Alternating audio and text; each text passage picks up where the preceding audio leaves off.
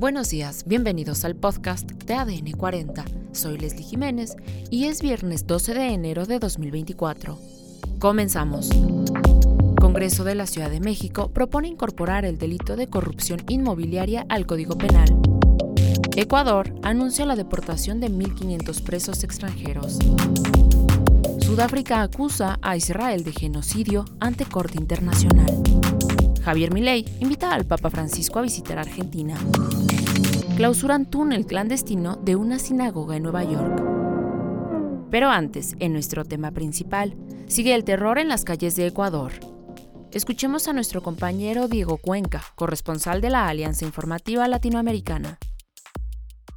Hoy los momentos eh, de terror continuaron en el país y eso se evidenció en gran parte de las calles eh, desoladas. Sin embargo, el contingente de policías y militares salieron a las calles para fortalecer los controles del orden público, revisando vehículo por vehículo que, que porten placas y que no tengan vidrios polarizados que permitan identificar al conductor y también a sus ocupantes. Eso mientras otros atentados se registraron en otras localidades, como por ejemplo en el cantón Huaquillas, al sur del Ecuador, donde un comando de la Policía Nacional fue atentado contra eh, con explosivos. Eso mientras las autoridades hace pocos minutos eh, actualizaron las cifras de las personas que han sido detenidas por atentados terroristas o también otros delitos de terrorismo como han sido calificados por el ejército ecuatoriano. Ellos han señalado que durante toda esta jornada de operativos han detenido a 329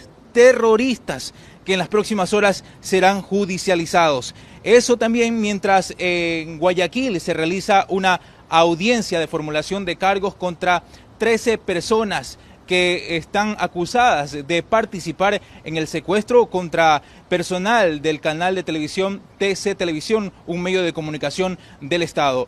El juez anticorrupción determinó que 11 de las 13 personas detenidas van a prisión preventiva, mientras otros dos adolescentes han sido eh, detenidos con medidas sustitutivas. Eso mientras en, en otros sitios se han reportado que 41 personas han sido rescatadas por parte de la Policía Nacional luego de haber estado en cautiverio, de haber sido secuestradas durante toda esta jornada violenta que el Ecuador ha vivido en este estado de conflicto armado interno, tal como lo ha decretado el presidente de la República del Ecuador. Así están las cosas, todavía se siente el temor en las calles, hay poca gente que está saliendo, los servicios públicos se han ido eh, rehabilitando de a poco, eh, como servicios de, taxis, de, de buses urbanos, públicos y otros servicios que poco a poco van recogiendo o recibiendo a los usuarios. Esta es la información desde Ecuador. Soy Diego Cuenca. Más noticias. Con el objetivo de prevenir y combatir la corrupción inmobiliaria, el jefe de gobierno, Martí Batres, envió una iniciativa de ley al Congreso de la Ciudad de México para incorporar el delito de corrupción inmobiliaria al Código Penal local y se castigue hasta con 20 años de cárcel. La iniciativa agrega que se agravarán en una mitad más las penas cuando se obtenga algún beneficio económico, ya sea en efectivo o en especie. Además, el presidente de Ecuador, Daniel Novoa, anunció este miércoles que desde esta semana comenzarán las deportaciones de 1.500 ciudadanos extranjeros que se encuentran cumpliendo condenas en las cárceles del país.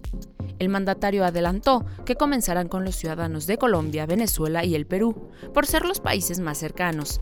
Explicó que posteriormente seguirán con las deportaciones de extranjeros de países más lejanos.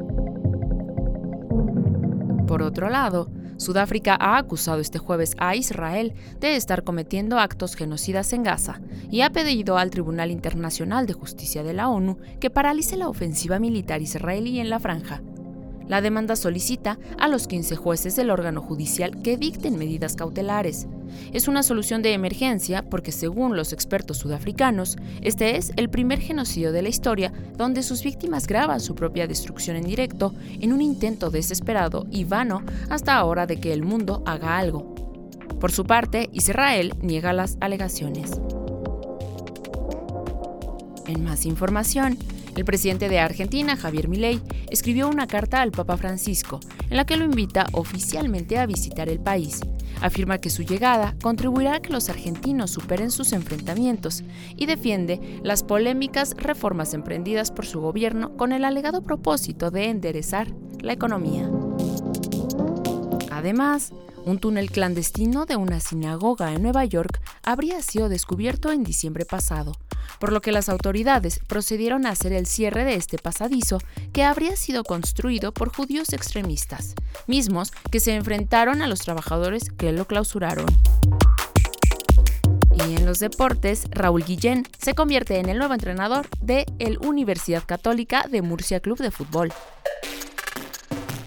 Y en los espectáculos, autoridades chilenas piden cancelar la visita de Peso Pluma al Festival de Viña del Mar. Esto fue todo por hoy en el podcast de ADN 40. Soy Leslie Jiménez y recuerda seguir a ADN 40 en Spotify, Apple o tu plataforma de audio favorita.